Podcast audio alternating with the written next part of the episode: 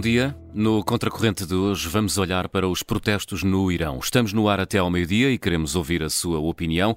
Faça a sua inscrição através do 910024185, é o número WhatsApp para onde pode igualmente enviar a sua mensagem de voz.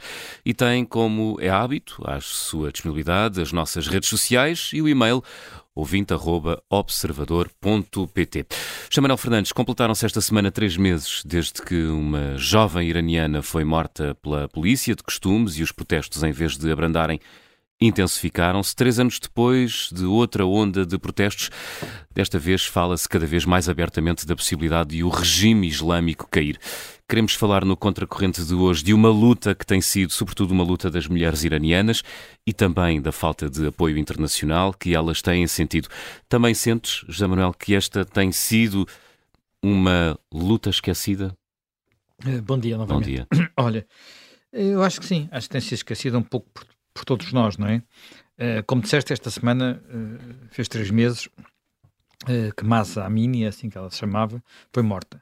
Ela foi morta exatamente a 16, de, quer dizer, ela morreu a 16 de setembro Uhum. e estamos a 19 de novembro. e mesmo aqui no Contracorrente, a verdade é que nós passaram estes três meses e nunca tínhamos falado ainda destes, destes, destes protestos. Hum.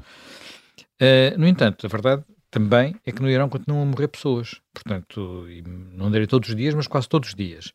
Porque todos os dias há protestos. Todos os dias há gente que num sítio ou noutro do Irão vem para a rua e também todos os dias há, há, há repressão.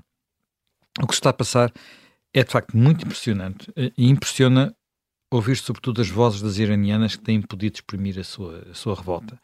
Uh, não sei explicar porque é que este caso, o caso da, da, da Masha, Masa Amini, Uhum. funcionou como detonador, mas houve ali qualquer coisa que fez com que funcionasse, não é? Até porque, se pensarmos um bocadinho, já tinha havido mais Masa Amini, já tinha havido mais mulheres que tinham sido mortas ou violentadas por causa do, mesmo tipo de, de falha, digamos assim. A sua história, na verdade, é muito revoltante. Quer dizer, uh, reparemos, é uma rapariga, ela tinha 22 anos, estava a caminho dos 23, cur, de origem curda, ela não vivia em Teherão. Tinha ido a Teherão uh, visitar a família e conhecer a cidade, quer dizer, uh, portanto, não tinha nenhum antecedente de ativismo político uh, e, e, ela até tinha crescido numa família que se podia considerar religiosa, conservadora. Ora bem, em Teherão ela estava com o irmão, junto de uma entrada do metro, numa, num parque da cidade chamado Parque uh, Akani. Eu não conheço Teherão, portanto não sei onde é que isto fica. Uhum. Uh, e até que, a certa altura, vem um agente da chamada Polícia de Costumes, Polícia Religiosa, interpelou-a porque aparentemente não estaria a usar o véu corretamente. Ela tinha o véu na cabeça, atenção, não estava com a cabeça descoberta. Porque ver-se iam os cabelos, havia uns cabelos à mostra. Portanto, foi levada para uma esquadra isto com o argumento que queriam ensinar como é que se usava corretamente o véu. E saiu lá duas horas depois à beira da morte. Essa é que é, essa é, que é a verdade, não é? Ela morreria três dias depois, já no hospital, em coma. Uh, há várias versões, versões para o que se passou dentro da esquadra, mas não há nenhuma, digamos, nenhuma certeza, nenhuma convicção de que possamos algum dia saber o que se passou, pelo menos com aquele regime, porque tudo é secreto. Uh, é uma história que já mas, vimos noutros lugares, não é? É, é uma história e, e em outras lugares. situações. Portanto, mas a ideia que há que ela foi. A espancaram-lhe, a agrediram, e isto por ela aparentemente ter protestado pelo que lhe estava a acontecer, não é? Uhum. Manuel, tu dizes que isso é uh, muito brutal e é. Uh, dizes que não sabes explicar porque é que este caso funcionou como detonador de todos os protestos. Porquê? Porquê? Bem, porque, como eu disse, não foi o primeiro caso deste tipo. Uh, houve muitas Marta Masa Aminis. Uhum. Uh, o que pode ter acontecido desta vez, até pela sua banalidade do que aconteceu, pela evidente inocência de, de Amini, é que isto tenha acabado por fazer explodir um caldeirão onde se vinham a acumular enormes pressões. Portanto, onde as coisas estavam já muito saturadas. Há três anos, já, também precisamente há três anos, aliás, esta semana as manifestações que houve, em parte também foram para comemorar isso. Uhum. Houve também grandes protestos, uma gigantesca vaga de protestos, na altura, por causa do aumento de preço dos, dos combustíveis. Estamos a falar de novembro de 2019. O regime tremeu, mas aguentou-se. a repressão também na altura foi muito violenta. E desta vez não foi menos violenta. Quer dizer, pelo que eu consegui apurar, estive, quer dizer, atenção, não há estatísticas oficiais, não é? O regime não as faz. Isto são estatísticas de ONGs, portanto, Organizações de Direitos Humanos. Essas estatísticas apontam para 348 pessoas mortas até este momento e para uh, cerca de 16 mil detenções. Nem tudo isto depois são prisões efetivas, mas 16 mil detenções. Uhum. Mais, e isso já é confirmado, há pelo menos quatro pessoas já condenadas à morte por causa de participarem nos protestos, envolverem-se nos protestos. No caso dos jornalistas, há duas situações especialmente preocupantes. Há mais jornalistas presos, mas há duas situações que são especialmente preocupantes, que são, uh, portanto, eu estou a dizer que há mais presos porque já foram detidos 40 profissionais e 20 continuam presos, hum. e, e, efetivamente. Agora, as situações preocupantes são das duas mulheres jornalistas, são duas mulheres, primeiro contaram a história de, de Amini e que estão agora a ser acusadas, pela tudo, de trabalharem para a CIA, precisamente por terem contado essas histórias. Portanto, uh, uma é Nilofar Ahmedi, uh, Nilofar Ahmedi foi a primeira pessoa que deu a notícia e terá sido a pessoa que conseguiu fotografar a Mini no hospital, portanto, onde ela estava em coma. Depois, há uma outra chamada Ela Mohammadi, que foi a pessoa que foi fazer a reportagem de, de, do funeral na terra natal dela, que se chama Saqqez, portanto é uma terra lá no, já na, perto do Azerbaijão, e que uma reportagem que foi usada pelo resto da imprensa iraniana, porque, enfim, não houve muita gente a ir a esse funeral. As duas têm estado presas em isolamento, numa prisão conhecida por ser particularmente palco de violências, Uh, e depois desta acusação, não sabe o que é que pode acontecer-lhes, pode de facto serem condenadas também à morte. Uhum. Mas aqui o mais importante são de facto as manifestações, quer dizer, os protestos. Até porque estas manifestações e estes protestos têm algumas características que os fazem diferentes dos anteriores, uhum. nomeadamente os os 2009 e aqueles que eu já referi, os 2019. 2019. Características diferentes em que sentido, José Manuel? Características diferentes no sentido em 2009 os protestos foram contra uma folga eleitoral. Portanto, tinha havido eleições, e uma percepção que as eleições foram roubadas, mas mobilizaram sobretudo as classes, as classes médias urbanas, foram protestos nas cidades. 2019 foi diferente. 2019 havia um, um, um pretexto económico, portanto, um, digamos, um, um, detonador económico, um aumento do preço dos combustíveis e o aumento do custo de vida uh, terá levado, sobretudo, as classes mais desfavorecidas, mais pobres, a protestarem. Estes protestos agora estão a ser mais transversais e estão a, a atingir todas as regiões do país. Quando se vê o mapa dos sítios onde já houve manifestações, aquilo é o Irão todo. Portanto, não são protestos nem só urbanos, nem só rurais, mobilizam as, as diferentes minorias, até porque há mineira curda, como eu já, como eu já disse, uh, e há dois aspectos que, a meu ver, são talvez os mais importantes e, e posso tornar tão diferentes. O primeiro é que eles são abertamente contra o regime.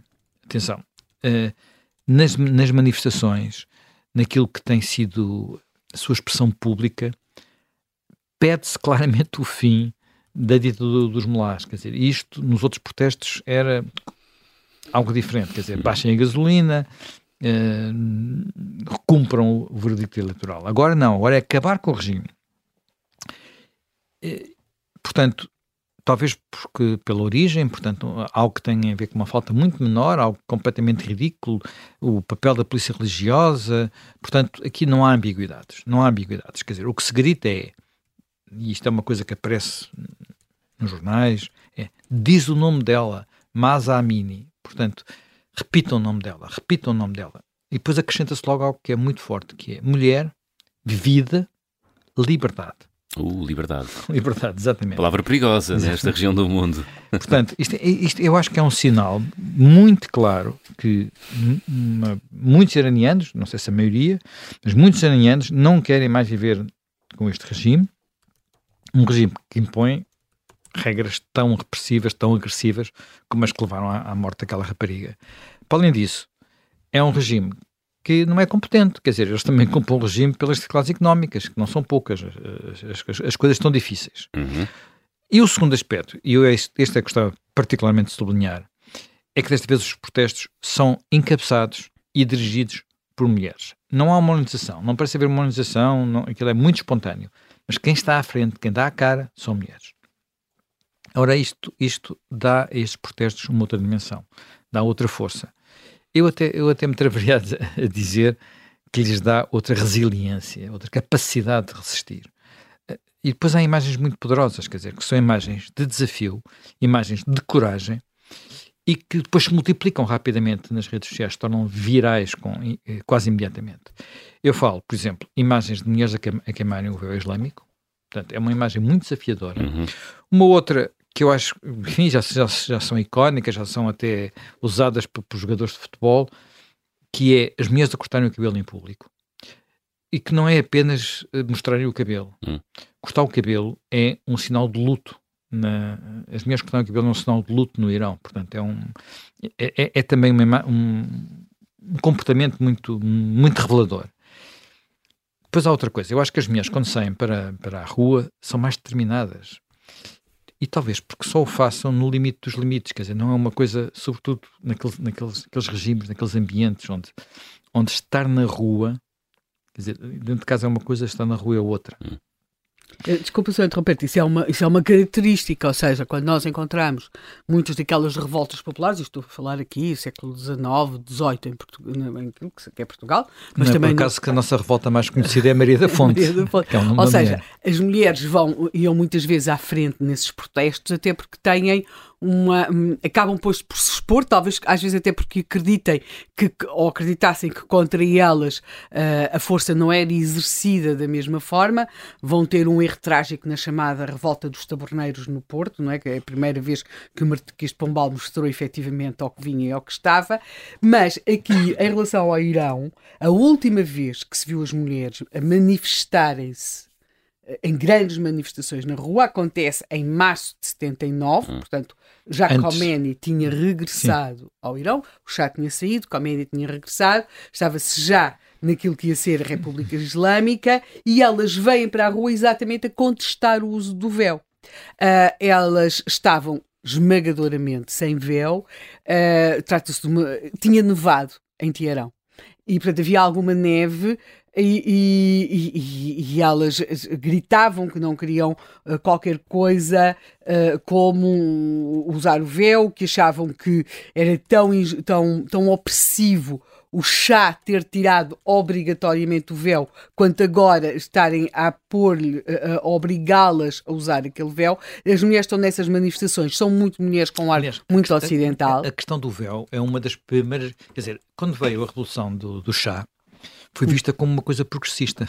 Sim. Uh, a forma, o chá foi acolhido em França. Uhum. Uh, o chá não, perdão, o, o Khomeini estava em França, foi a partir de França que dirigiu a revolução e, ficou, e tinha essa ideia de que era a libertação do Irão. Uhum. E o primeiro choque com a realidade é precisamente com, com, com, com as determinações, com estas regras, novas regras que são impostas, uhum. com a obrigação das mulheres usarem véu. Há muitas notícias ocidentais, que, até portuguesas, que vão na altura ao Irão para relatar precisamente o que se está a passar, porque a ideia era, eh, estamos numa altura em que há várias revoluções, e portanto estamos no, num período particularmente crítico, no, uhum. naquele período pós-Vietnã, em que parece que tudo está a cair como dominós, e portanto aquilo era mais uma revolução de um regime pró-americano, e portanto é assim que é acolhida nas capitais europeias e noutros sítios, e de repente percebe-se que ali há uma coisa uhum. completamente diferente. Uhum. E essa coisa completamente diferente manifesta-se primeiro contra as mulheres, é a primeira manifestação. Depois acontecem muitas outras coisas, Sim. não é?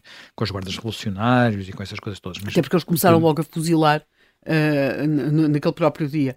Mas o, Uh, mas, mas em relação a isto, elas eh, terá sido a última vez que houve manifestações deste teor, com as mulheres sem véu, uh, e ainda sem véu, e, e, com, e sem estarem. Porque nós temos também de distinguir aqui, e isso é muito importante, até por causa de uma coisa que provavelmente falaremos ao longo do programa, que é a polémica em torno do uso do véu aqui na Europa, muito particularmente em França, uh, mas note-se que em Portugal é, isso existe já também, é possível. As pessoas que andam de comboio e que vão fazer compras a locais suburbanos encontrar mulheres com burca.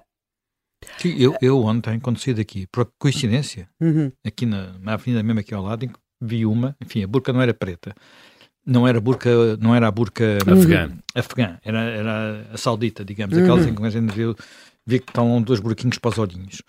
Uh, e hum. era curiosamente colorida, mas pareceu-me ser uma pessoa nova. Portanto, tinha pelo menos o físico de uma pessoa assim. Hum. hum. Compleição jovem. Compleição jovem. É evidente que a gente todos aparecia porque a gente não vê nada, não é? Pois, uma... exato.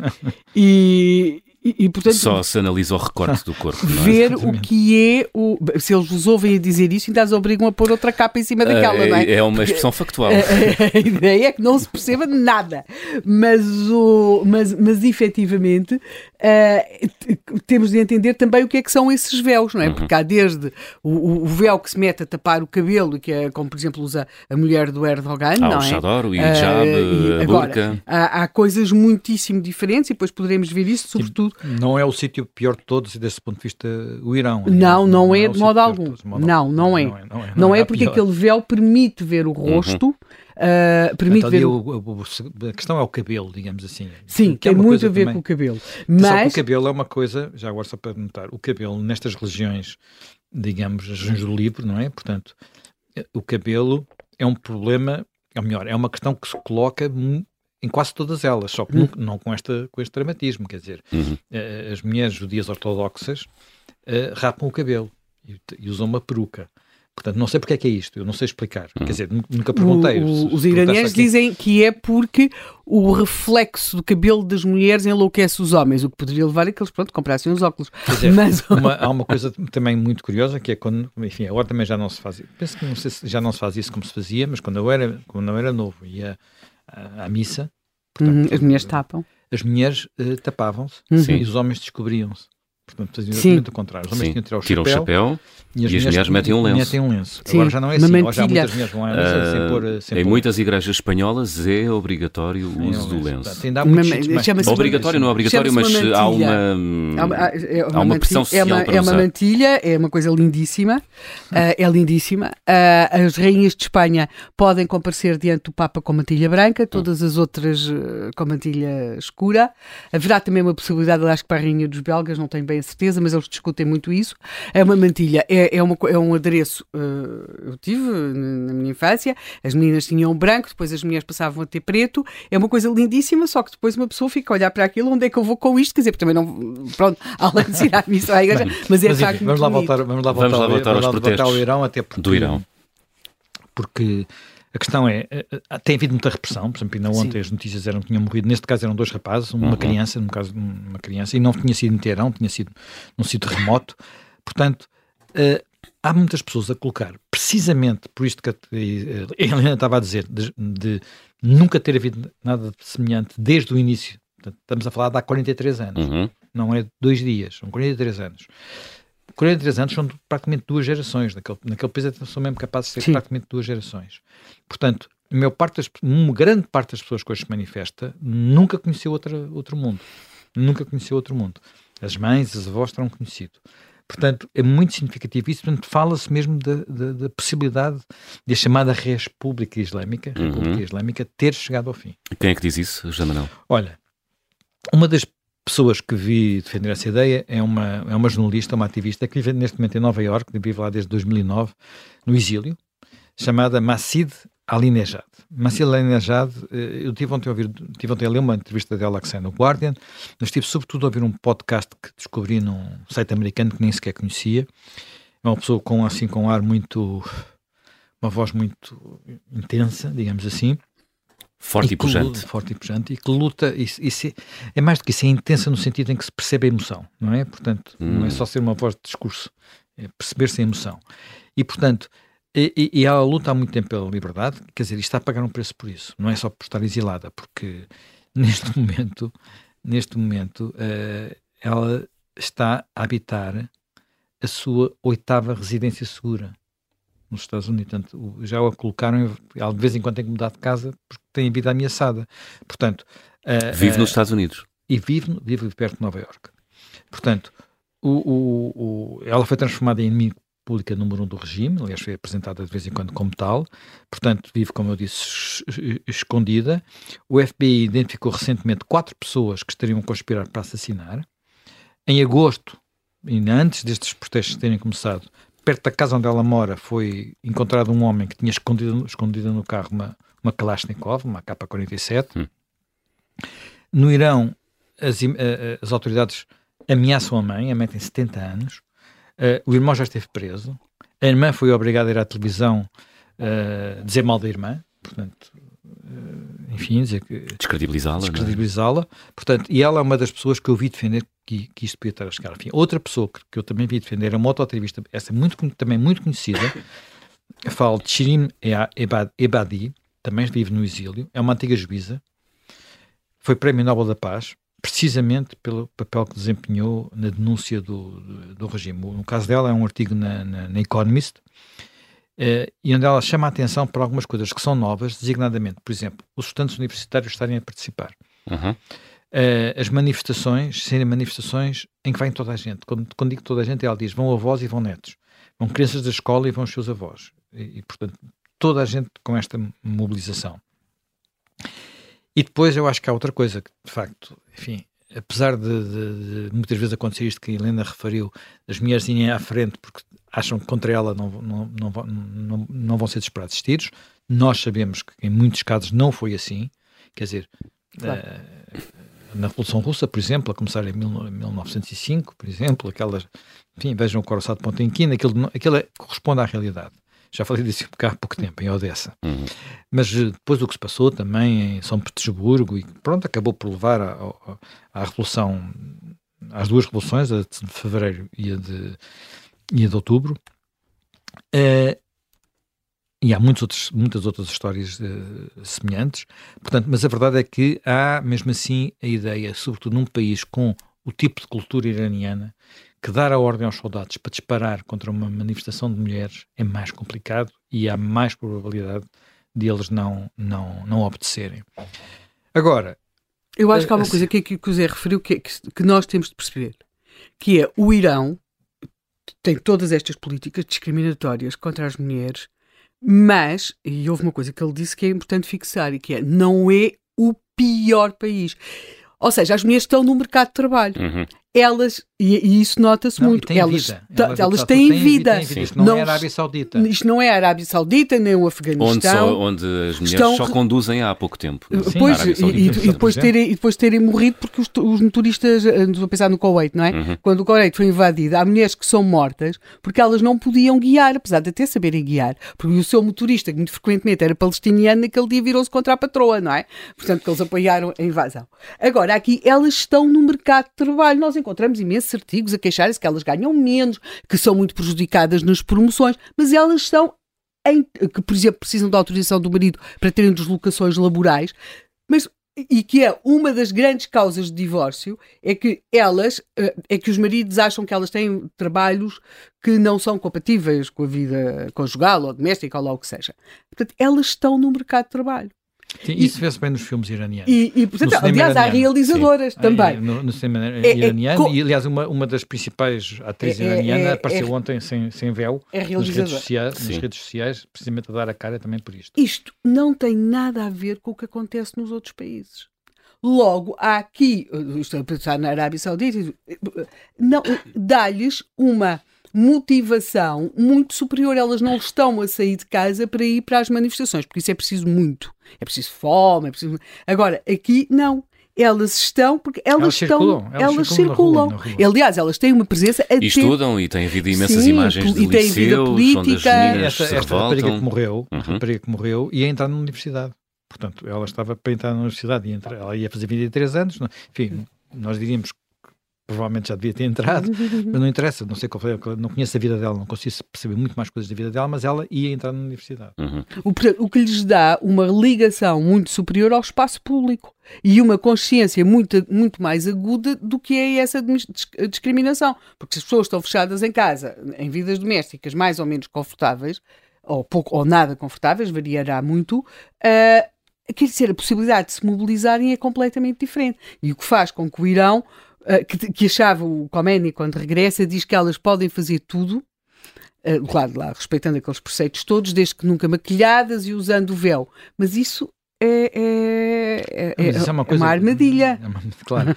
Agora, claro. Eu, eu, por, isso, por, por, tudo isso, eu achei, encontrei uma frase num, num dos editoriais que vi sobre esta, este, este tema, o editorial da, da Economist. O Economist cita, abre o editorial de resto a citar o Hemingway, Uhum.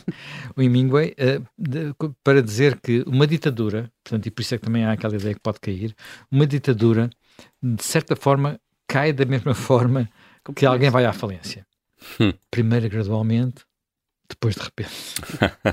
Estás e, a... também aconteceu connosco. Sim, sim. Estás a dizer isso? Nas eh, falências e, na... e nas revoltas. E nas revoltas. Nas revoltas. uh, estás a dizer isto, Amarelo, mas para haver uma revolução uh, é necessário contar com força e, neste caso, no Irão, com a cumplicidade das Forças Armadas. Tu achas que as Forças Armadas iranianas uh, dão sinais de estarem divididas? Não, não sei responder. Para ser franco, não uhum. consegui encontrar informação sobre, sobre isso, procurei, mas há coisas que parecem uh, muito sólidas, uh, às vezes por fora, mas podem estar a ruir por dentro, uhum. podem estar a haver ali tensões. Quer dizer, até porque o regime iraniano tem problemas que até os seus apoiantes reconhecem. Um desses problemas é chama-se Ali Khamenei. Ali Khamenei é o líder máximo. Agora, ele está velho. Ele tem 83 anos. Ele está doente.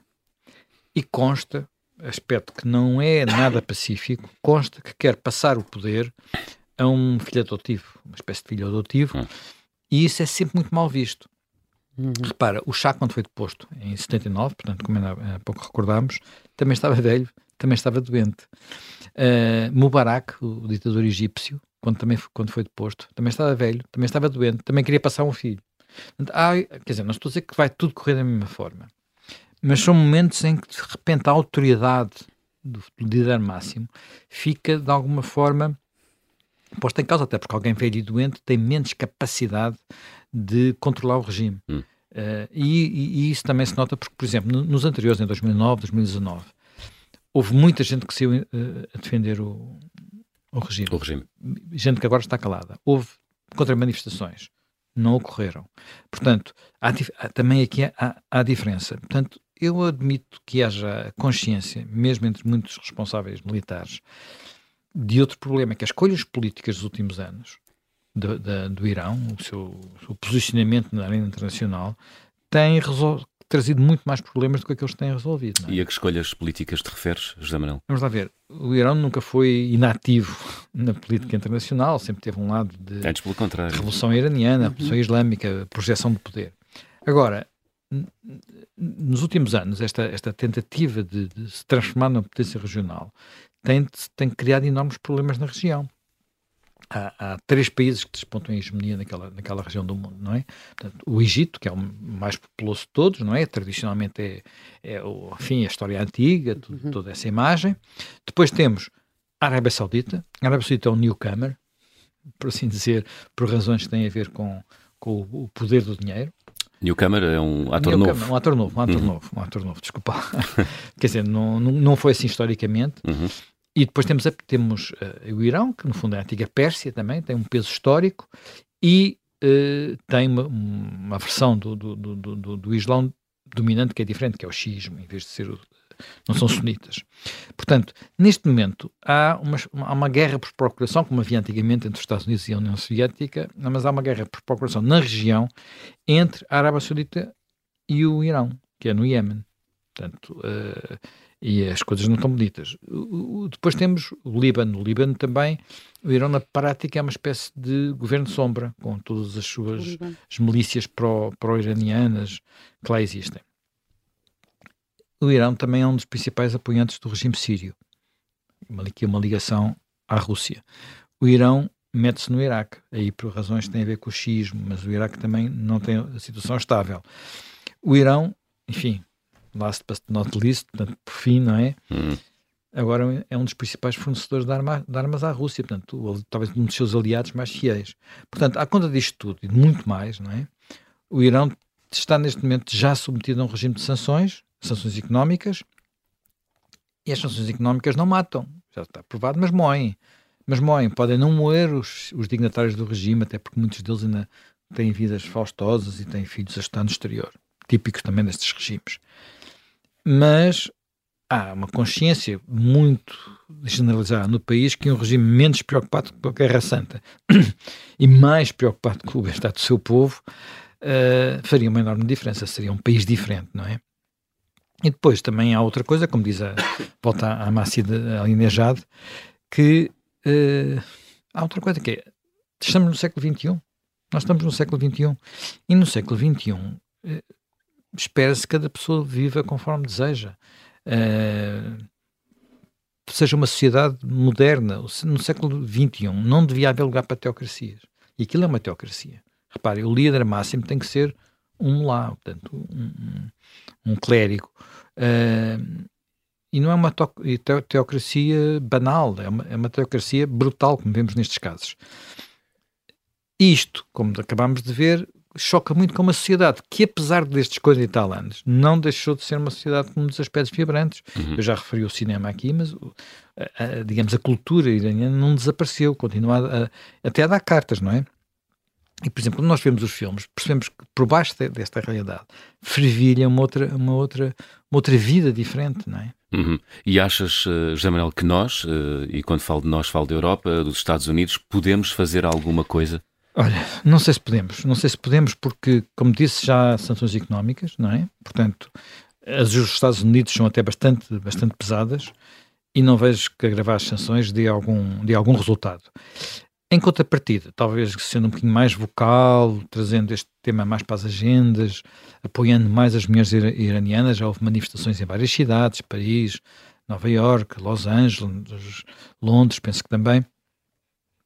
É, talvez se conseguisse trazer este assunto mais para a agenda e ao mesmo tempo talvez fosse bom que, por exemplo, como pede a Mazid Alinejad, uh, os líderes ocidentais deixassem de apertar a mão aos líderes iranianos, quer dizer, é uma coisa simbólica, mas é importante. Ela dá outros exemplos, designadamente, eh, às vezes, diplomatas mulheres que vão ao Irão e que se cobrem, e que ela, na opinião, deviam, não se deviam cobrir. Acho isso ofensivo para.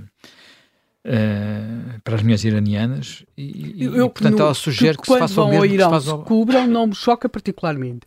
Agora, que se cubram e ponham luvas e, e, e, e tudo, o, que, o que a cobertura têxtil inventou para falar com, com os líderes iranianos quando eles vêm ao Ocidente, é que me parece que é realmente um Sim, pouco excessivo. Eles, eles acham, ela, ela acha ofensivo para as mulheres, algumas mulheres fazerem isso. Eu não sei, enfim, ela tem, não sei se viste alguma fotografia dela, ela tem um, um cabelo glorioso, assim, uma coisa. Uhum. Elas têm em geral, cabelo. Elas têm em geral. Exuberante, cabelos exuberantes. exuberante. uh, enfim, não sei se estas coisas tratar o, os líderes iranianos como se trata o Vladimir Putin se faria muita diferença se eles iam ficar incomodados. Provavelmente não iam ficar incomodados. Mas eu acho que. Eu, eu desculpa só fazer é um a diferença. Sinal, é uma é coisa. Um se, nós, se eu for recebida pelo Papa no Vaticano ou por um Papa no Vaticano em determinado tipo de momentos, é natural que cubra a cabeça. Faz parte do protocolo do Vaticano. Pronto, não se tem de estar sempre. Hum com uma mantilha na cabeça. E estás na qualidade de visitante. Eh, pronto, visitante ou de convidado, ou de coisa, convidada. coisa que nunca acontecerá, mas uh, supondo que iria lá. Claro que se for entrevistar, se fosse entrevistar, nós vimos aqui Maria João Vilés a entrevistar, claro que não está de mantilha na cabeça, hum. mas se tivesse sido recebida por ele naquelas delegações, era provável oficialmente que pusesse essa mantilha. Outra coisa é quando o Papa veio a Portugal, nós temos de pôr uma mantilha na cabeça porque ele se desloca nas ruas. Quer dizer, não faz sentido algum. E houve muitos, muitos jornalistas ocidentais, uh, até muitas mulheres, que sofreram quase de um fascínio por isto. Era quase como aqui gritava-se feminismo e depois ali, numa espécie de re reencontro telúrico com, com, com, com algo. Então. Cobria-se. Quando ele viveu, porque o Khomeini está quatro anos em França, em, em exilado, e ele tem um exílio superior a estes quatro anos, mas uma parte é em França, que é aliás o sítio onde ele talvez mais tenha gostado de estar, à semelhança de vários outros ditadores. Os franceses, houve pessoas que estiveram em França e depois saíram de França para ir praticar das piores coisas do mundo, nomeadamente também, uh, como aconteceu no Camboja. Ele era visto como um velho sábio, um senhor aprazível, um velho sábio Sim. que todos os dias fazia as suas orações debaixo de uma macieira. Portanto, ele saía da sua casa, atravessava com aquele porte, mas... ia rezar debaixo de uma macieira. E havia excursões para irem ver o velho sábio em Ivelino, não é? Portanto, mas se algo for assim, para acabar, porque já, já, nos, já nos estendemos um bocadinho, eu acho que temos que olhar para esta luta das mulheres iranianas quase como olhamos, ou mesmo como, como olhamos para a luta do povo ucraniano. No fundo, trata-se de lutas pela uh, uma vida digna, por uma vida livre, por uma vida civilizada, uh, em frentes diferentes, com riscos diferentes, com envolvimentos diferentes, mas no fundo uma luta que é muito importante e no caso concreto, vendo símbolos, esta luta das mulheres contra a imposição do véu islâmico é, sem dúvida, um símbolo. O que está a acontecer no Irão e que consequências podem advir dos protestos neste país onde vigora uma dupla ditadura, ditadura política e uma ditadura sobre as mulheres. Estamos no ar até ao meio-dia e contamos com a opinião dos nossos ouvintes e também dos nossos convidados. Recordo o número de telefone que pode usar até ao meio-dia para garantir a sua inscrição. É o 910024185. Já temos em linha a nossa primeira convidada, Maria João Tomás, é professora auxiliar do Departamento de História da Universidade Autónoma de Lisboa, investigadora também do Observar da mesma universidade. Professora Maria João Tomás, bom dia. Bom dia, eu não estou na, na Universidade Autónoma, estou no ISCTE. Peço imensa desculpa. Peço imensa desculpa, está retificado. Professora do ISCTE. Professora do ISCTE. Professora Maria João Tomás, Sim. estamos perante protestos uh, apenas e só pela condição feminina ou a contestação que estamos a assistir no Irão é muito mais profunda? Não, isto é muito mais profundo. Um, começou primeiro porque a Amina um, tinha uma particularidade uh, importante. Ela era curda. E, e os curdos não uma são minoria. bem vistos no Irão. É, não são bem vistos no Irão porque é uma oposição forte ao regime. Portanto, eh, eu penso que eh, a brutalidade do que aconteceu com a Amina eh, tem a ver, sobretudo, com esse aspecto, o facto dela ser curta.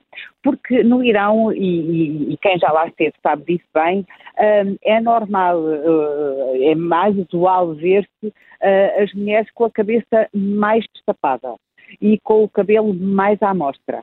Uh, inclusive, na altura da primavera, que é a altura em que celebra o Norus, uma festa zoroastra anterior ao Islão, uh, em que só é permitida porque uh, há uma forte pendor social nesse sentido de exigir que se celebrem que se mantenham as tradições ancestrais e o regime dos ayatollahs e o, e o e, o, e os guardiães, que é assim que o Conselho dos Guardiães tiveram que ceder, Uh, apesar de perseguirem os zoroastras e apesar de perseguirem as tradições zoroastras, um, uh, permitem essa celebração, a celebração do Norus, que é também celebrada noutros países da vizinhança, uma celebração da antiga Pérsia, de cariz religioso, zoroastra, do zoroastrismo, e que nessa altura as mulheres vestem-se de cores muito vibrantes e andam sem véu.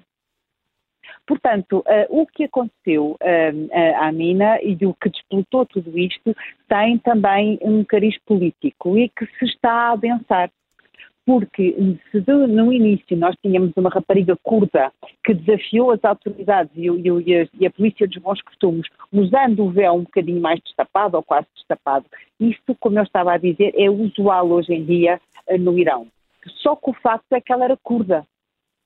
E o facto de pertencer a uma minoria de oposição ao regime terá levado provavelmente à brutalidade que não tem justificação nenhuma. Uhum mas que terá sido um dos, um dos, um dos aspectos que provavelmente deverá ter dependido mais para que a, a brutalidade acontecesse. Porque, como lhe digo, é usual isto. Então, na primavera, na festa do Norus, 21 de março, uh, é normal as mulheres andarem sem, sem, sem véu. O que aqui está em causa e o que, está, e o que nós estamos a ver, que é uma situação muito interessante de ir uh, observando, ir acompanhando mais de perto e para vermos até onde é que isto vai, é uma uh, ir para as ruas e uma revolta declarada contra o regime porque um, a, a, a, oposição ao regime. Portanto, existe... já não é só uma luta contra o uso do véu não, e, e não, tapar não, o cabelo. Não, não, não, não, não, não. Isto aqui nós estamos, em, estamos a ver uma revolução de cariz político. E há muitas forças políticas que se estão a, a pronunciar e um, a, a, mostrar as suas posições e estão realmente a afirmar-se. Uma delas, por exemplo, e estava o Zé Manuel Fernandes há, bocado a falar sobre isso, é uh, o, o, o, o, partido monárquico, uh, que quer o retorno da dinastia Pahlavi. e que estão realmente muito empenhados para derrubar o regime. Uh, eles têm, uh, tinham e têm uh, o apoio do Trump. Quando foi da tomada do Capitólio, era frequente ver aquelas bandeiras, as bandeiras da antiga Pérsia, do, do Irão, do, do, da Pérsia, do, do chá, portanto, que tem o leão da Pérsia no meio, uhum. era frequente vê-las no Capitólio. Por iranianos que estão, a, que estão na diáspora nos Estados Unidos. E é também frequente ver nestas manifestações de rua que nós temos estado a ver estas bandeiras mas a par deste movimento político, há vários outros que não querem eh, monarquia nenhuma, que, mas querem democracia, outros que não querem um regime eh, religioso, nem uma que não querem, eh, querem afastar a religião da política. Portanto, há vários atores políticos em cena que estão uh, desta. Isto foi um rastilho, uhum. isto foi um rastilho para que uh, uh, houvesse uma revolta declarada ao regime. Agora, como o Manuel Fernandes também estava a dizer, e bem, uh, nós temos um Ayatollah que está velhote e está doente, e a sucessão, e a sucessão é, é, é, complicada.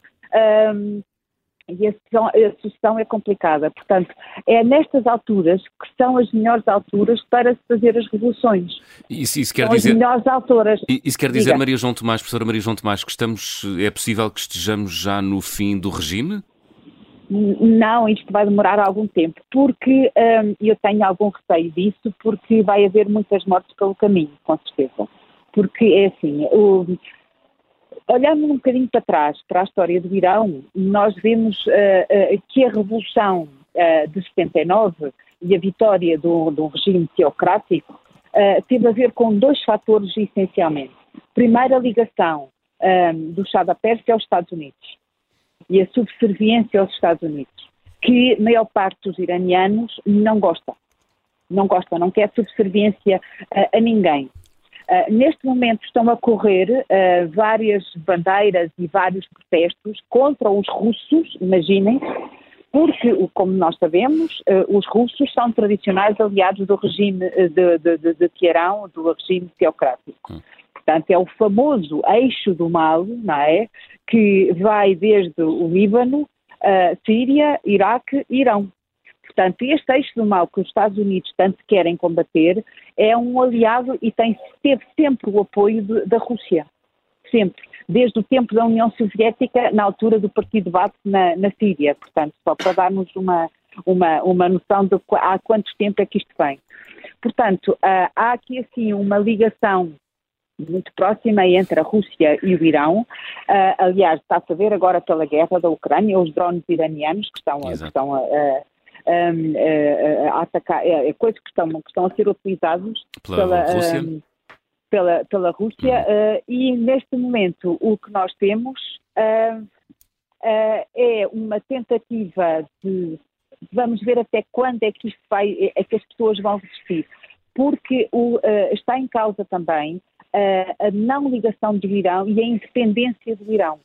Ora, muitos destes, muitos destes partidos que estão neste momento nas ruas uh, têm ligações aos Estados Unidos, como é o caso da, do regime monárquico, uh, do, do, do, partido, partido monárquico, monárquico é, do partido pró-monárquico que quer o regresso da dinastia Pahlavi. Ora, uh, isso não é bem visto por uma parte da população. Portanto, a oposição está dividida. Além de que o Irão tem uma outra questão. Ele é o baluarte do xiismo. Portanto, da mesma forma que a Arábia Saudita é o baluarte do sunismo, portanto, é, é aquele que é o, é o líder, mas é, o, é aquele que é o que é considerado, pronto, o baluarte do xiismo, uhum. uh, no Irão nós temos que é o símbolo máximo do xiismo. Portanto, temos muitas forças em confronto, se assim e, podemos portanto, dizer, do ponto de vista geopolítico ser, e também religioso, uh, professora Maria João Tomés. Vai ser, vai ser difícil dessa uh, parte. Nós contornarmos e ser Sim. contornado isto, porque além de que nós temos também os braços armados, que é o Hezbollah, por exemplo, que não vai deixar que isso aconteça. Portanto, os regimes que não querem a religião junto com a política não veem, eh, que não são bem vistos por uma outra parte da população que considera que o Irão é o baluarte do xiismo. Portanto, isso não vai perder.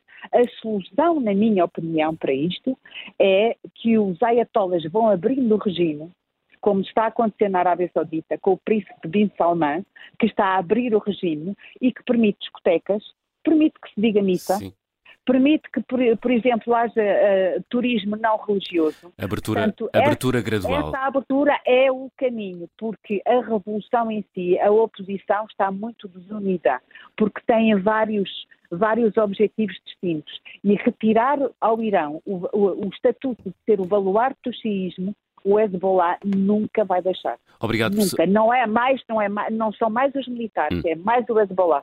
Obrigado, professora Maria João Tomás. Obrigado por nos ajudar a compreender o que está a acontecer por estes dias no uh, Irão. Estamos a olhar para os protestos neste país do Médio Oriente. Helena Matos, uh, Daqui a pouco vamos ter contacto com os nossos primeiros ouvintes e também com outros eh, convidados, uhum. mas gostava de te ouvir primeiro, fazendo-te uma primeira pergunta. Uh, sentes que os ventos que sopram do Irão por estes dias são ventos realmente de mudança? Eu, eu, sobretudo, tenho a convicção que o facto de, de, as mulheres terem uma participação na sociedade civil iraniana, como aqui já referimos, seja em termos de trabalho, eh, tu há bocado referias, o Irão é uma ditadura, mas o Irão não é uma ditadura no, no sentido, não é correto dizer isso, uh, política, não podemos ter uma interpretação demasiado simplista do que é politicamente o Irão. O Irão tem uma vida política ativa e intensa, portanto, não é um país onde não há vida política. Aquilo que nós temos aqui. Uma até, ditadura política teocrática. Até por tudo isso, as possibilidades de existir uma revolução ou uma revolta ou uma mudança do Irão é mais provável do que noutros países uh, que têm circunstâncias religiosas similares. Não estamos a falar da Arábia Saudita, não estamos a falar do Afeganistão, nem estamos a falar daquilo que já se pode considerar quase que um Estado capturado ou falhado ou, ou numa fase de desmembramento, que é o caso do Líbano. Não, é uma sociedade com uma vida política e, e da qual as mulheres fazem parte. Daí esta mudança. Eu, eu achei curiosa que a nossa convidada, a convidada anterior referia à questão dos monárquicos. Uma das figuras que se torna, nós referimos sempre como muito odiosa a, a, a figura do chá, não é? Portanto, como aquele contra o qual se gritava nas ruas, uhum. mas uma das figuras, como também acontece muito nestas mudanças, uma das figuras contra a qual era ainda mais fulanizado o ódio era a, a Faradiba, que era a mulher do chá. E uma das razões que leva a certa altura a uma grande exaltação era porque ela representava uma, quase que um lado mais, uma forma de estar mais afastada dos valores tradicionais. Aliás, tinha ido uma uma, uns, uns, brasileiros que eram atores. Aliás, era acusada de corromper é? a juventude, exatamente, juventude. porque tinha, é, promoveu um festival de teatro no qual tinham estado, e artes que ela gostava, tinham estado presentes os brasileiros que teriam tido um comportamento considerado menos adequado. Portanto, havia ali todo este lado. E a Faradiba, que tem uma consciência muito aguda, porque o marido está muito mal, mas ela não está, tem uma consciência muito mais aguda do que o marido do que, daquilo que vai acontecer, ela divide divide-se entre a França e os Estados Unidos e manteve esta questão familiar. Portanto, nós temos de perceber que há um herdeiro uhum. que só tem filhos. Mas a questão monárquica que foi aqui referida, depois poderemos falar mais um pouco, porque acho que temos ouvintes, temos claro que convidados. Sim. Vou querer ouvir-te mais voz. à frente. Vamos dar-lhes voz e é um, é um, privilégio termos uma iraniana que vive em Portugal e que nos ligou, Sanase Zadigan. Bom dia. Olá, muito bom dia. Bom dia. Uh, ligou para participar. Como é que olha para os protestos que estão a acontecer no Irão? Ora, acho que já, já e eu já uh, em televisão nacional já também dei essa opinião que nós já não estamos num ponto de apenas falar em protesto, nós estamos a falar mesmo numa revolução.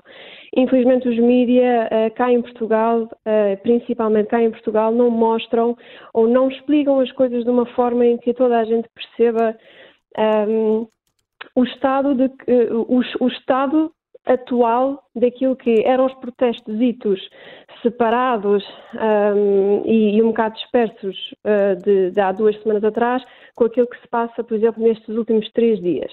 E porquê estes últimos três dias? Porque em 2019, exatamente nestes três dias, uh, ou seja, anteontem, ontem e hoje, um, a República Islâmica matou cerca de 1.500 pessoas. Isso são números reportados pela Reuters. Um, portanto, uh, desde estes últimos dois dias e hoje, inclusive, está a arrebentar quase o Irão inteiro, incluindo uh, Teherão. Estamos a falar em que a casa antiga do Khomeini, uh, ou seja, o, a, a, pessoa que começou não é, a República Islâmica. em 1979? Exatamente. Uhum. Uh, foi, foi posto fogo. Ou, ou, seja, uma coisa que é tão representativa daquilo que é o início e aquilo que mantém uh, o, a República Islâmica em poder, neste momento está em, em chamas. E, graças a, e, e espero mesmo que, que continue. Acho que todos os iranianos estamos muito desejosos que isto continue. E ao contrário daquilo que eu ouvi a senhora, a professora uh, Maria João falar há bocado, que foi exatamente o momento em que informaram que estava a acontecer este programa, uh, não há tal coisa como reforma. Já passamos essa fase. A partir do momento em que matam crianças, violam mulheres nas prisões ao ponto delas terem que pedir pílula do dia seguinte aos seus advogados e aos seus pais, a partir do momento em que ontem mataram uma criança de 10 anos, 10 anos, no meio da rua, e, e, e, e, não foi com, com apenas uma, uma, um, um, tiro, foram com 10 tiros. Ou seja, já não há volta a dar, não há tal coisa como reforma. Nenhum iraniano quer a reforma do governo. A reforma eles já tiveram N oportunidades para fazer a reforma. Eu própria, hum, na reeleição do presidente Rouhani, eu fui à embaixada e votei porque eu também acreditava que ia haver mudança e não houve. A única coisa que há é matança, é a continuação da degradação daquilo que são os direitos humanos no Irão, é a degradação da economia iraniana e cada vez mais nós iranianos ficarmos cá fora, não é? Eh, fora do nosso país, um, sempre com aquela falta de orgulho, aquela portanto, falta de honra. Portanto, Sanaseu, o que está a dizer é que está em curso, nesta altura no Irão, uma autêntica revolução, que só termina com a queda do regime. Sem dúvida nenhuma. Sem é, dúvida nenhuma. É isso que lhe transmitem os, os iranianos com quem tem falado nos últimos eh, três meses?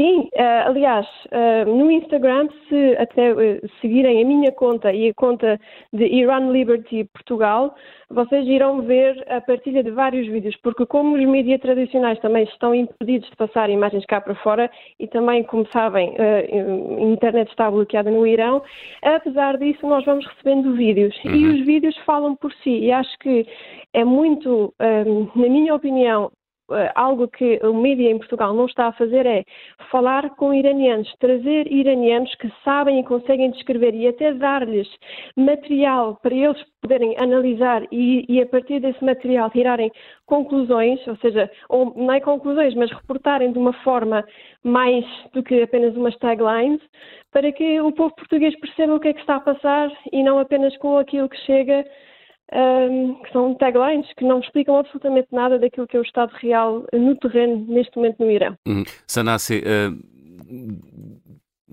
qual é que tem sido a resposta do regime? Uh, que notícias lhe chegam do Irão sobre a forma como o regime está a responder a estes protestos? Já falou de alguma violência, mas parece-lhe que há muita determinação ou já há sinais de hesitação? Acho que há sinais de hesitação e, mais uma vez, um, olhando para os vídeos que chegam no Irão, até já se começa a ver um, lutas entre as Forças Armadas. Já se consegue ver eles dentro, eh, dentro do, do seio deles em questão. Divisões. Com um objetivo, exatamente, exatamente, divisões.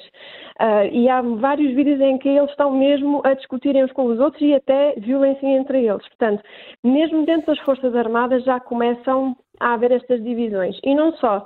E foi logo nas, nos primeiros dias dos protestos um, que uma mãe foi e pegou um filho pelo braço e disse assim: Tu não vais estar aqui um, a, a, fazer a repressão destas pessoas que só querem os direitos humanos. E puxou o filho e tirou. Portanto, uh, o próprio governo, obviamente que para ele está tudo bem, os bazares estão abertos quando estão todos fechados, em Teherão, Estão todos fechados, mas eles não mostram essas imagens, mostram as imagens de quando estavam abertas e que está tudo muito tranquilo nas ruas e na realidade não está. E basta irmos ao Twitter do embaixador iraniano cá em Portugal, que já agora bloqueou-me e agora tem o seu Twitter uh, completamente uh, bloqueado e apenas vê os, uh, o perfil dele quem ele aceitar. Hum que o siga, que a última vez que, aliás, foi no bazar do sábado, que terminou este sábado, o bazar diplomático, que o, na sexta-feira passada, na realidade, que o, o presidente Marcelo tinha ido lá falar com, com, com o nosso embaixador. E o tweet que ele depois enviou, e foi ao qual, ao tweet ao qual eu respondi e que me levou a ser bloqueada, foi que ah, os meninos, os filhos e as filhas do Irão, uh, uh, nós preocupamos-nos muito com eles, um, mas há, há, diferenças entre protestos e tumultos. Tumulto era o que eles queriam escrever, mas, mas escreveram na realidade túmulos. Hum. E essa é que é a realidade. Eles estão a enviar as crianças do Irão, os jovens do Irão, as filhas e filhas do Irão para os seus túmulos. Portanto, o governo, obviamente, vai dizer que somos muito fortes, somos muito machões, não é? Como é um, um bom, um bom governo patriarca, um, e que está tudo bem, até ao momento em que está a aproximar-se com bastante velocidade uh, de caírem. Até o último dia eles vão dizer que está tudo bem. Obrigado, Sanassi Zadigan. Foi uma honra ter eh, ligado, aliás, termos, a termos escutado aqui com eu, esse eu também relato. Queria agradecer, também queria agradecer a, a Sanasi esta sua participação. É muito, muito ilustrativa. Uhum. Foi, muito obrigada. Foi muito corajoso da sua parte ter ligado para o contracorrente com o seu relato e, para, e ajudando-nos até a compreender o que está a acontecer eh, no Irão, de onde nos chegam uh, poucas notícias ou notícias a miúde. É a primeira pergunta que faço a Diana Soler, investigadora em Relações Internacionais. Diana, bom dia. Bom dia. Porquê é que uh, estamos a prestar pouca atenção ao que está a acontecer no Irão? Uh, bom, isso não é uma pergunta que possa ser propriamente dirigida a mim, mas hum. sim aos mídia uh, é portugueses, não é? Uh, não sou eu, não sou eu que determina a agenda. Uh, nem, nem, os investigadores. Agora, eu penso que parte da razão, conhecendo eu de alguma maneira os mídia, é que há poucas imagens, há pouca informação um, e depois também penso eu, isto sem desmerecer a questão iraniana, que me parece absolutamente fundamental, e também quero dar-vos os parabéns por estarem a fazer uh, uh, este programa. Um, porque por, por, aquilo que ouvíamos, uh, a nossa, nossa ouvinte que, que ligou, Uh, uh, nós temos pouca informação relativamente ao Irão e quando não há informação é muito complicado uh, fazer notícias. O que hum. nós tivemos efetivamente foi um momento que foi tão chocante para, para a opinião pública ocidental que nos fez olhar para uma realidade que a mim me parece que é muito mais recorrente do que aquilo que nós imaginamos, quer do ponto de vista da forma forma como o regime trata uh, uh, as pessoas, especialmente as mulheres.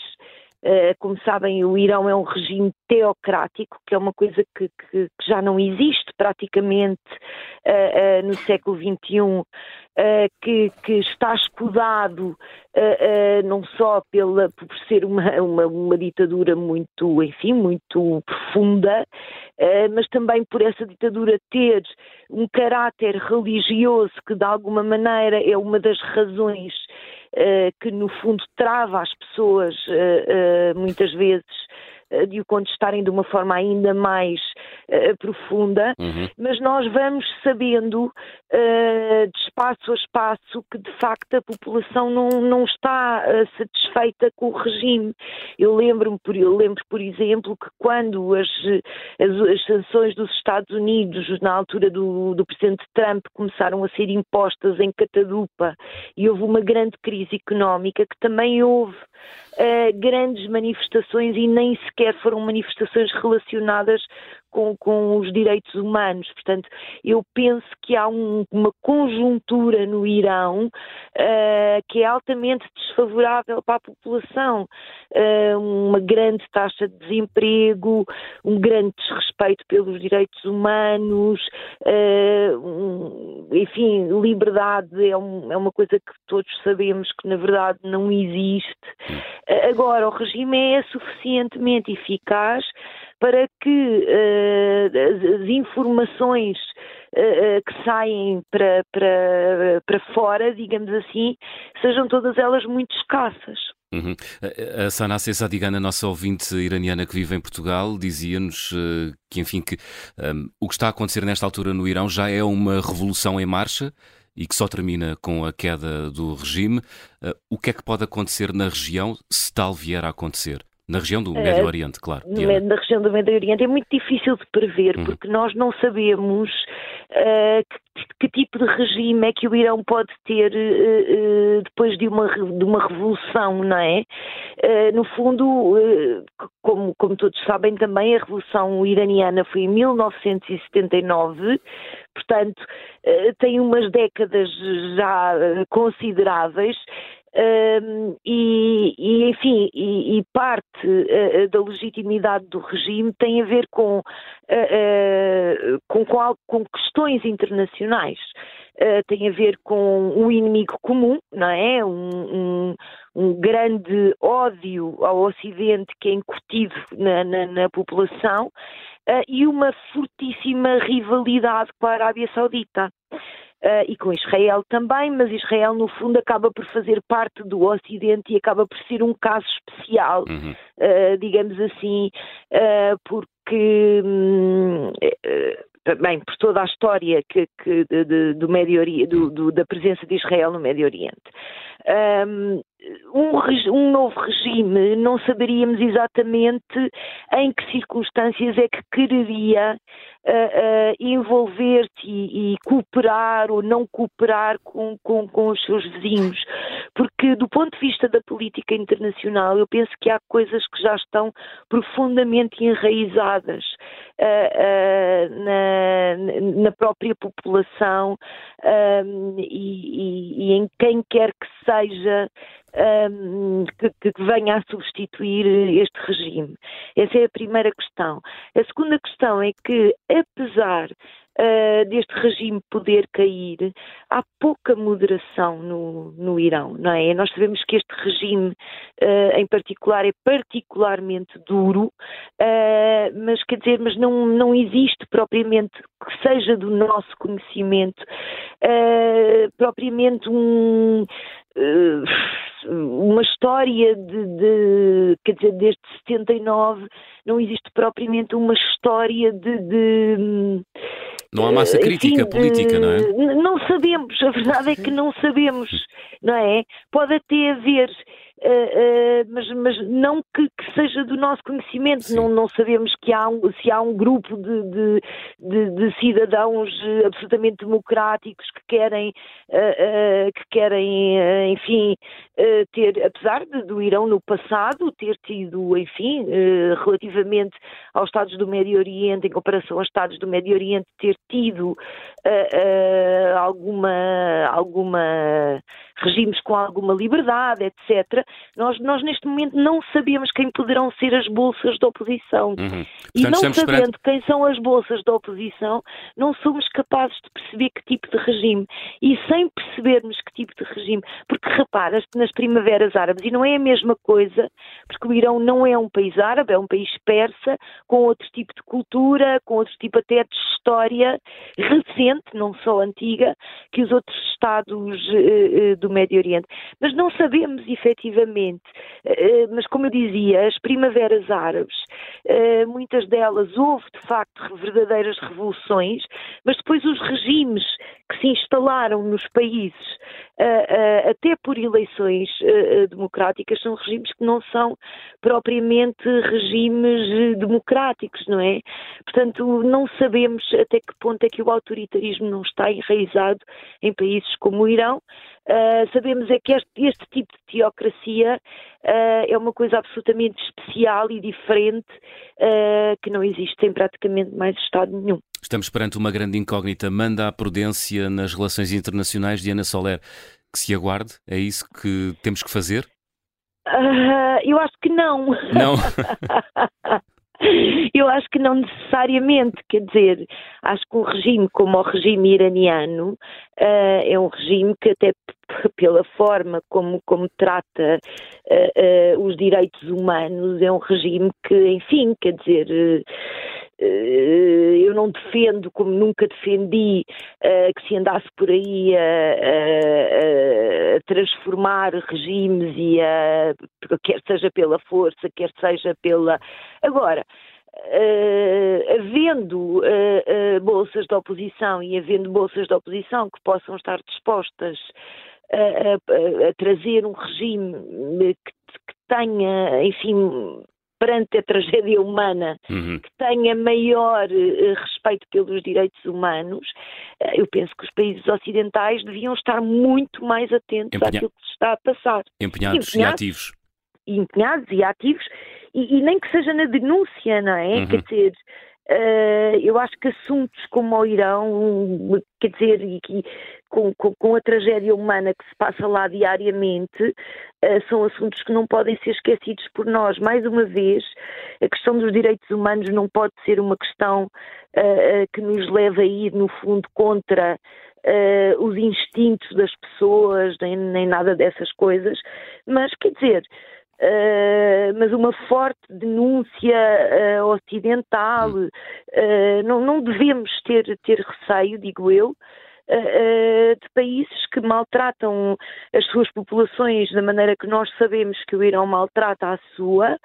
E, e, devemos ser firmes nas nossas posições relativamente a, a esses regimes. Não, não vejo porque não. Diana Soler, obrigado por ter Obrigada. aceitado o nosso convite para participar no Contracorrente e por nos eh, ajudar também a compreender o futuro desta região historicamente sempre muito instável. Temos vários eh, ouvintes já em linha. Luís Boaventura é professor Liga-nos de Lisboa. Bom dia, Luís. Muito bom dia. Eu estou cada vez mais perplexo com, com o que se passa em termos internacionais. E isto tem a ver também com os direitos humanos e com tudo aquilo que agora no Ocidente eh, se discute. Eu recordo-me muito bem, porque estava, estive em Paris umas temporadas e vivia em Porto Saint-Cloud. Em Porto Saint-Cloud, no meu bairro, na minha rua, tinha ao lado da casa onde estava, uma família de imigrantes, tinha a casa da Romy Schneider. E a seguir, tinha a casa do onde vivia, na altura, o, o, o, o líder que viria a ser o líder do Irão, do, Irão, do Irão. E acontece que, na altura, eu lembro e recordo, não, não se podia sequer passar nesta rua. A, a vigilância era constante pelos gendarmes franceses. Ele era protegido, e muito bem protegido, pelos franceses que num sistema de rivalidade com os norte-americanos esperavam vir a ter vantagens uh, na colocação de um homem que tinha vivido em França e com apoio francês, que poderia favorecer os seus interesses na estratégia francesa para o mundo muçulmano e o mundo árabe e do petróleo. E, portanto, eh, em certa medida, nós podemos dizer uh, que, o, que o Reza Pahlavi foi destruído que era um Estado já evoluído uh, na área, foi destruído nas rivalidades que existiam entre o bloco ocidental uh, pelo petróleo. Eu uh, aprendi com o Luís Fontora, um, um homem importante no PSD, que tinha uma frase muito interessante sobre os políticos e quando ele encontrava alguém que entendia que não tinha grande qualidade, diria que dizia sempre que, ah, e tal, fala bem, mas não é deste ramo do negócio. É que se nós vamos agora colocar as questões sobre aquilo que é os direitos humanos, o negócio as decisões que temos, temos que rever todas as nossas políticas, a, a montante e a jusante. Porque, na verdade, os direitos humanos são utilizados na prática, consoante os interesses dos Estados ou das fações em jogo. E os povos são sempre sacrificados. Essa é a história da humanidade. Se nós pensarmos, por exemplo, que 75% do solo arável da África subsaariana, dos mais riquíssimo que a humanidade tem, pertencem hoje a empresas chinesas que o vão explorar intensivamente e dos quais já têm mais de um milhão de chineses a colonizar essas, essa parte da África, nós percebemos da dimensão das coisas que estão em causa.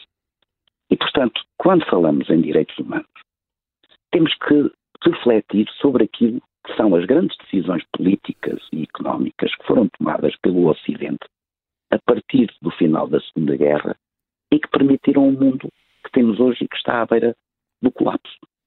Muito bom dia e muito obrigado. Obrigado, Luís Ventura, por ter eh, ligado para o Contracorrente. De Lisboa seguimos para o Porto, de onde nos liga a Catarina Maia. Bom dia, Catarina.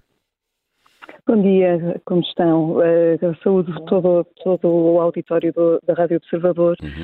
Uh, a minha intervenção será muito breve. Eu gostava de fazer aqui uma pequena reflexão sobre a posição uh, do Irão e, e, de, de, vários, uh, sim, portanto, watchers internacionais sobre o que é a posição do Irão nas Nações Unidas. Portanto, uh, o Irão faz parte de, o, da chamada Comissão sobre o Estatuto da Mulher, uh, que uhum. funciona no âmbito do Conselho Económico e Social das Nações Unidas. Portanto, são diversos membros uh, das Nações Unidas eleitos para esta comissão. Uh, fazem parte desta comissão países como o Afeganistão, o Irão, a China, que são conhecidíssimos pelo, pelos inúmeros atropelos, quer aos direitos humanos, quer aos próprios direitos das mulheres. Um, eu tenho diversas amigas iranianas, vou seguindo com, com alguma atenção o que se passa, um, há, efetivamente, neste momento, raparigas do Irão uh, presas que, uh, que, têm como sentença, uh, portanto, a morte e que, porque são virgens, são violadas primeiro porque não se mata uma virgem. E, portanto, isto é do, do mais horrífico, do mais abjeto que eu consigo qualificar. Uma destas organizações de vigilância, digamos, das Nações Unidas, a UN Watch, um, pediu aos membros do ECSOC, portanto do Conselho Económico e Social, um, para uh, passarem uma resolução para expulsar o Irão da, da, Comissão do Estatuto da Mulher, da Comissão sobre o Estatuto da Mulher. Uh, esta resolução foi unanimemente aprovada pelo Canadá, mas o Canadá não tem assento um, na, no ECSOC. E, portanto, uh, mas nós, Portugal, temos. E, portanto, eu gostaria, uh, fazem parte do ECSOC países como a Áustria, a Bélgica, uh, Portugal, o Reino Unido. eu gostaria que este fosse efetivamente um tema para o qual nós, em Portugal, olhamos, olhássemos na Assembleia da República e que merecesse exatamente o mesmo que o Canadá fez. Uma aprovação por unanimidade para eliminar uh, deste, desta comissão o Irão, porque efetivamente uh, um país deste que faz aquilo que eu descrevi nada pode ter a dizer sobre o Estatuto da Mulher. Muito obrigada. Obrigado, Catarina, por ter ligado, ouvinte do Porto, a participar no Contracorrente. Já tivemos aqui a oportunidade de ouvir no Contracorrente de hoje uma iraniana que vive em Portugal. A Aida também nos ouve é iraniana e enviou uma mensagem áudio. Boa tarde, eu sou iraniana que moro em Portugal e ouvi, estou a ouvir seu programa na rádio. É que a situação no Irão é muito pior que você está a imaginar. Um, este governo não tem, não tem um, nenhum, uh, são criminais, estão a matar uh, jovens, velhos, crianças. anteontem, criança de 10 anos morreu e os pais, um, porque o que o governo faz, mata as pessoas, depois rouba o, o corpo. E os pais levaram o corpo a casa, pediram aos vizinhos para pôr gelo por volta para conseguir fazer o funeral hoje. Esta é a realidade que está agora a acontecer no Irão. A situação está muito, muito mal.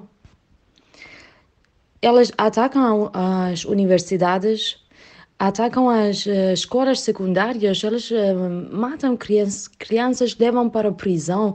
Um, até nós iranianos fora de, do país não não estamos não temos seguro um, porque embaixadas são criminais também e, e você já falou sobre Massi e elas organizam essas coisas. Nós estamos a organizar muitas uh, manifestações cá e todos temos medo. E eu, eu vi que semana passada o presidente da República falou com o embaixador iraniano e disse que vocês têm que ter cuidado com as mulheres. Estas palavras, não sei, até uh, dói ouvir, Uh, o governo português ou europeus têm, têm fechar embaixadas iranianas, mandar eles fora e por sanções uh, nas pessoas do governo, eles são criminais, estão a matar crianças. É fora da imaginação o que está a acontecer no Irão. É fora da imaginação, diz Aida iraniana a viver em Portugal. Obrigado por ter enviado esta mensagem de voz. Dois minutos importantes para compreendermos o que está a acontecer por estes dias no Irão. Mário Ferreira, liga-nos de Lisboa, empresário. Bom dia, Mário. Bom dia. Um, eu estive a ouvir este testemunho, que é realmente emocionante, e mesmo a senhora que interviu antes, que interveio antes, também falou naqueles exemplos horríveis e tenebrosos de, das, das, mulheres que são violadas antes de serem executadas. Isto parece conversa irreal, mas acontece. E, uh, e, o que a mim me faz muita confusão é a, a, a, benevolência que a comunidade internacional tem com o Irão. Porque isto já acontece, não é de agora, já há muitos anos que acontece isto. Uh, eu pasmo quando vejo tanta indignação com o Qatar e depois olhamos para o Irão, que é mil vezes pior, e parece que não é bem assim. E, e isso também faz mesmo muita confusão, mesmo cá em Portugal, se virem a reação das pessoas, quer a nível de manifestações organizadas, quer a nível de, de abaixo assinados, quer a, a nível de indignações coletivas, é residual em relação é um, um, um horror que acontece e desde já presto a minha homenagem a todas as mulheres e homens do Irão que saem à rua para, para se manifestar sob risco de, de pena de morte e que continuam a fazê-lo em massa. E, no entanto, a comunidade internacional, nomeadamente o meu país, está sempre preocupado com situações que também são importantes, não estou a tirar importância a outras, outras situações, hum. mas esta, que para mim seria das mais dignas de, ser, de, de causar indignação, passa o jogo de palavras, esta passa muito ao lado. Eu, para terminar, gostava de deixar o meu apelo à, à, à comunidade internacional. Claro que eu estou a falar para uma rádio portuguesa e isto não, não passará daqui, mas de qualquer maneira é a minha forma de manifestar a minha opinião uh, para que, por exemplo, o boicote seja feito a nível mundial. Eu não consigo perceber, por exemplo, mesmo a nível, voltando ao Qatar, que se fala muito agora no Qatar, como é que o Irão vai ao Mundial? Não percebo. A Rússia não vai, pelas razões que nós sabemos, e o Irão vai. Mas como é que vai? Então, afinal, o Irão, o que é que é preciso o Irão fazer para não ir ao Mundial e a outras organizações desportivas, uh, eventos desportivos desta dimensão. Não pode fazer mais do que isto. Pior do que isto não existe. E, portanto, fica aqui o meu, o meu testemunho e a, minha, e, a minha, e a minha homenagem a todos os que se, se rebelam contra, contra esta, este, este horror que acontece no Irão há anos a fio. Muito obrigado. Bom dia. Está registado Mário Ferreira, obrigado por ter ligado, empresário de Lisboa. E o João Oliveira liga-nos de Oeiras, é economista. Bom dia, João. Eh, bom dia. Olha, eu gostava de introduzir aqui uma questão de fundo hum. um, ehm, que eu considero um problema estrutural na religião muçulmana. Um, ehm, não se coordena com a Declaração Universal dos Direitos Humanos. Os seres humanos nascem com os mesmos direitos e dignidade. A religião muçulmana não reconhece às mulheres os mesmos direitos que aos homens. Por exemplo, os homens podem casar com quatro mulheres, as mulheres são, na prática, propriedade uh, dos homens. Um, a expressão máxima de, é, disso é a obrigatoriedade da burca, em que torna os maridos proprietários da própria imagem das mulheres. Mais ninguém pode ver uh, a imagem uh, que, que, é propriedade de cada um, individual, do que seja o, do que os maridos ou os familiares diretos elas só podem tirar a burca quando entram em casa. Esta questão vai ter que ser confrontada no futuro, mais tarde ou mais cedo. Eh, como é que países eh, que eh, subscrevem a Declaração Universal dos Direitos Humanos vão poder assimilar populações que não reconhecem este princípio básico da igualdade de direitos? A lei islâmica é, para os muçulmanos é suprema e sobrepõe-se às constituições nacionais dos Estados laicos o, o crescimento de, da extrema-direita na, nas democracias ocidentais também tem a ver com esta contradição.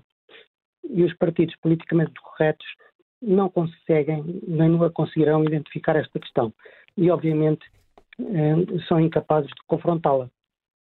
Eh, do que eu acabo de dizer, que tiram-se consequências como por exemplo no futuro da Europa, hum. o que é que vai acontecer dadas as transformações demográficas que estão a ocorrer, em que as populações muçulmanas têm uma natalidade muito superior às, às, às, às cristãs.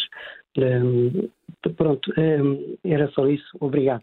Obri Obrigado nós, João Oliveira, por eh, ter ligado para o Contracorrente para expressar a sua opinião sobre a atual situação política e até humanitária no Irão.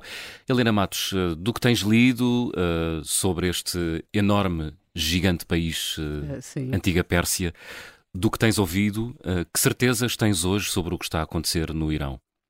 Bem, uma das primeiras certezas que tenho, houve uma imagem sempre que me impressionou muito, uh, eu, que é quando o Ayatollah Khomeini regressa uh, ao Irão. Uh, ele regressa em 1969 e ele faz... Era uma, era uma figura era. com alguma imponência, Era, é? era. Ele regressa num avião da Air France, um voo tripulado pela, pela Air France, e hum, no avião estavam 120 jornalistas.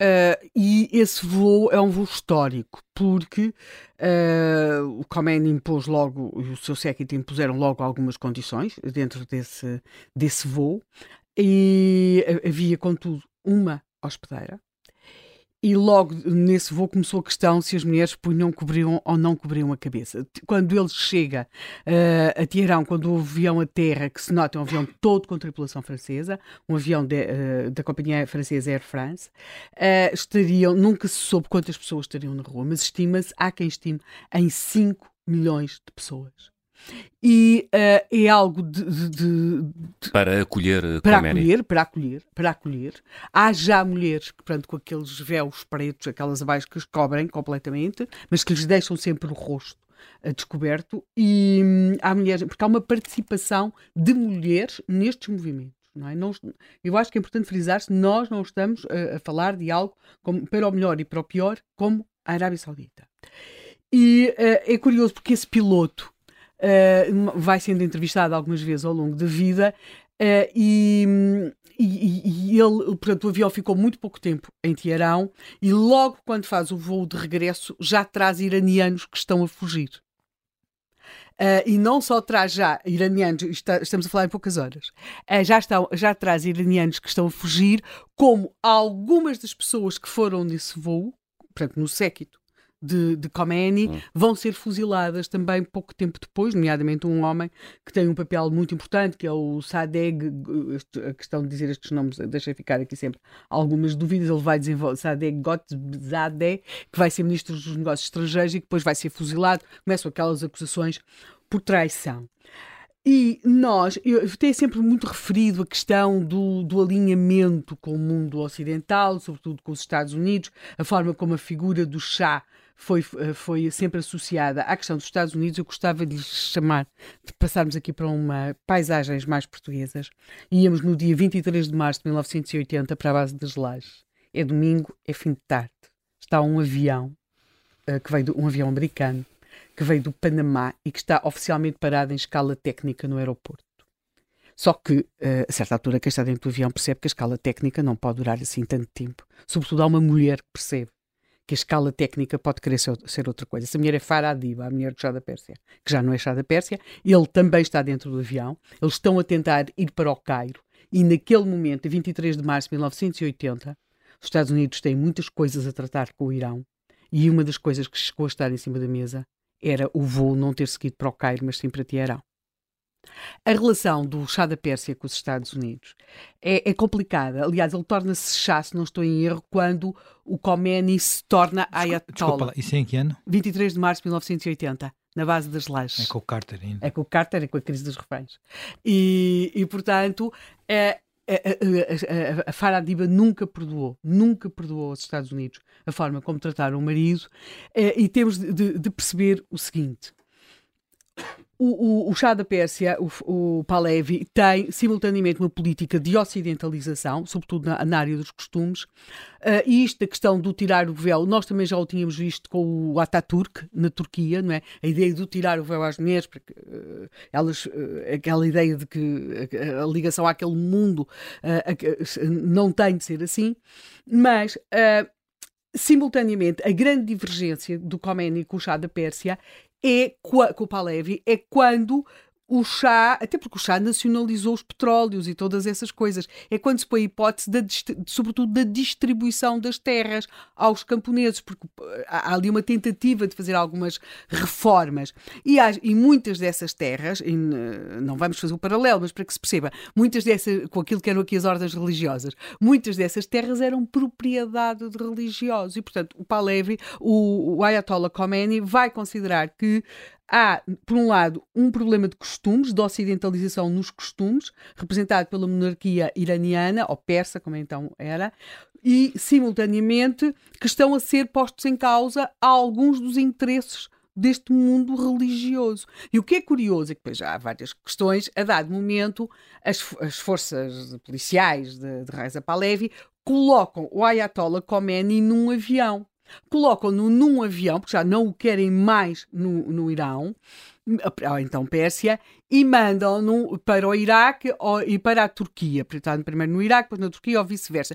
Curiosamente, esses países não quiseram que ele lá ficasse nem pouco mais ou menos. Ele vai acabar a ir para a França, onde então se torna, ganha aquela allure do, do velho sábio que rezava. Ele depois metem lá uma espécie de uma tenda, não sei se é este o termo correto para ele rezar, e também debaixo das macieiras. Portanto, aquilo era uma romaria de intelectuais franceses, bem, além dos seus uh, seguidores iranianos, mas muitos intelectuais franceses.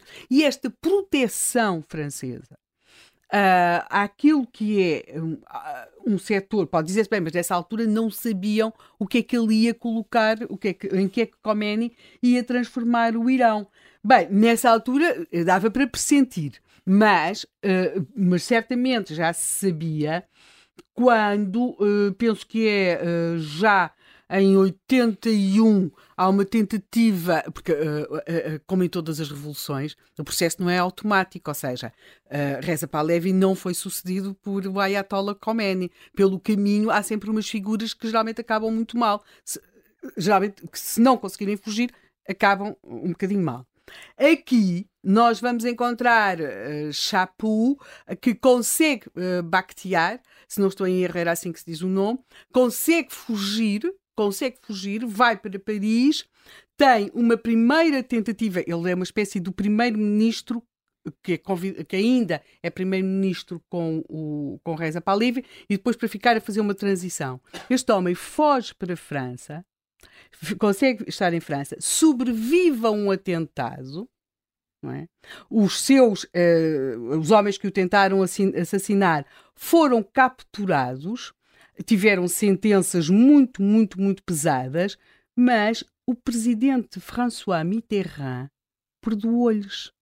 E eles voltaram para o sítio onde tinham vindo, que foi o Irão. Eh, mas o homem que eles tentaram matar foi morto no ano seguinte. Hum. Ou seja, houve uma, eh, uma, uma grande tolerância e, e, uma grande despreocupação, por exemplo, face àquilo que eram estas pessoas que, está, que, que estavam contra o regime do Irão uh, no espaço europeu ou até nos, nos Estados Unidos. Nós vimos uh, agora com a questão do Salman Rushdie, que, que tantos anos depois volta a haver um ataque. E voltou-se a ouvir aquilo, não é? Que ele é que tinha, de alguma forma, ele tinha provocado aquilo ao escrever aquele livro. Portanto, o, o anti-americanismo uh, uh, do, do, do, do, do Ayatollah Khomeini, de alguma forma, uh, cobriu uma certa tolerância para com benevolência, uma certa benevolência, até. uma certa condescendência que não existiu e que não existe em relação a outros regimes e nomeadamente uma muito baixa simpatia uh, para com os, resi os, resistentes do regime face à teocracia que se tinha instalado no Irão e sempre com muitas tentativas de explicar aquilo por terem sido muito uh, um, quase que uma espécie assim, de sultanato da CIA, quando a realidade é bem mais complexa e a própria figura do Reza Pahlavi é uma figura muitíssimo mais complexa. Aquilo que eu acho que nós estamos a viver neste momento é o, o, uma sociedade que, apesar de, que é uma sociedade, não, nós muitas vezes simplificamos muito estes regimes que não percebemos. E aquilo é uma sociedade com uma vida social, política, intelectual muitíssimo diferente de outros países. Nós, sobre a designação de países árabes, metemos hum, tudo, não é? É verdade. E, portanto, muito mais viva. Quero só chamar a atenção para uma coisa: estas mulheres estão no Irão a tirar o véu. Pois nós vivemos na Europa uma, uh, uma particular uh, tolerância, tal, tal, como os, os, turcos e os iraquianos à época não quiseram o Khomeini e o mandaram para a França, nós vivemos exatamente um movimento desse género, ou seja, os véus, as vestes islâmicas, neste momento os liceus em França, não se debatem apenas com os tradicionais problemas do véu, que era usado pelas raparigas e é usado pelas raparigas, é mesmo as vestes islâmicas também já nos rapazes. E, e, e, e, faça tudo isso, nós usamos todo o nosso aparato sobre uh, a tolerância e sobre a compreensão e sobre a multiculturalidade, exatamente com, uh, por um lado, uh, as mesmas intenções reservadas por uns e a mesma ingenuidade que outros tiveram no passado, face àquele velho homem que gostava de rezar debaixo de uma macieira e que passava por velho sábio, com uma figura de facto imponente e a fotografia dele a descer daquele avião uhum. de braço dado. E até a resposta que ele deu quando lhe perguntaram o que é que ele sentia quando, uh, o que é que ele sentia ao chegar ao Irão e ele respondeu nada. Pois, uh, e ele desce com um su sorridente membro da tripulação da Air France, como se estivesse a levar o avô uh, a ver o seu país, onde já não ia há muito tempo, um avôzinho simpático. Mas a realidade foi bem diferente. José Manuel Fernandes, estamos à beira de um evento mundial, o Campeonato do mundo de futebol que vai acontecer naquela região. Estamos a falar de um país que não respeita os direitos humanos. Hum, é como é que isto se relaciona com o Irão e se temos que é o tema Irão saia da agenda? Eu acho, eu acho que é diferente. Vamos lá ver. Há uma coisa que as pessoas talvez não tenham noção. O Qatar tem imensos problemas. Mas o Qatar é o país da Al Jazeera. Portanto, do canal de televisão.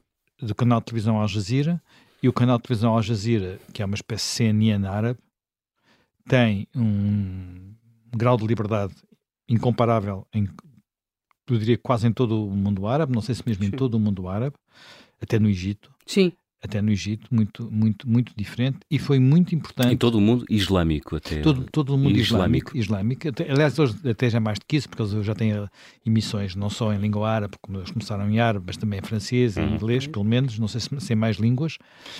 E, e, foram, quando foi todo aquele eh, processo das primaveras árabes, que acabou mal em uma parte dos sítios, uh, não sei se teriam sido possíveis sem Al Jazeera. Não sei se teriam sido possíveis sem Al Jazeera. É evidente que depois temos, tivemos tudo aquilo que aconteceu para, para naquele regime, que, é, que são regimes onde há, aí sim podemos dizer cidadãos, cidadãos, perdão, grande disparate, cidadãos de primeira e de segunda, porque há um, os catares, os catares, catares ou cataris, não sei como é que se diz, uh, que têm... Que são muito poucos, na verdade, 300 não é? mil ou 600 mil, para aí são, são quase nenhums, e depois tudo o resto, que são milhões, uh, são trabalhadores importados uhum. e maltratados, e a quem tirou o passaporte e a quem acontece aquelas coisas todas que nós temos ouvido e lido sobre, eh, sobre isso.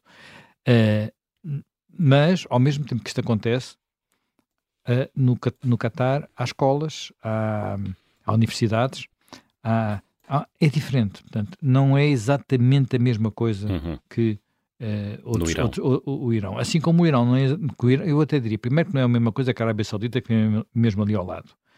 É mais parecido com o Bahrein, por exemplo. Uh, a situação do Irão é uma situação diferente. O Irão, apesar dos, dos, dos ayatollahs e, e desta gente toda, o Irão sempre foi um país onde se viveu. Portanto, a Helena chamou a atenção para isso e eu acho que as pessoas têm noção disso. Ou um seja, tem uma identidade. Tem uma identidade. Eu, eu recentemente estive com um, pessoas que vinham do Irão, uh, um casal, e que tinha vindo, que estava em Portugal a comemorar o ano novo, que não é, que é um ano novo que tem milénios.